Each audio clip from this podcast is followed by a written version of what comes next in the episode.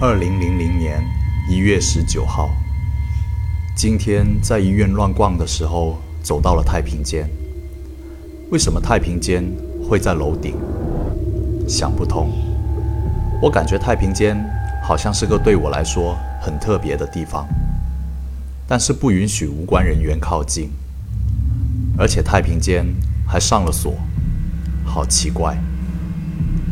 二零零零年一月二十四号，今天在走廊里见到一个奇怪的中年男人，他看起来像是领导一样的人，看见我之后，一脸惊恐地逃开了。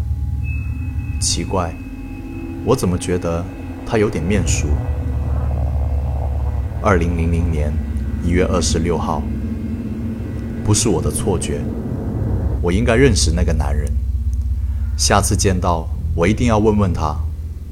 我已经忘记了很多东西，说不定他就知道我什么。一楼的灯也越来越刺眼了，这几天药我几乎当成饭来吃。二零零零年一月二十七号，奇怪，只要一想到那个男人，我就莫名其妙有点生气。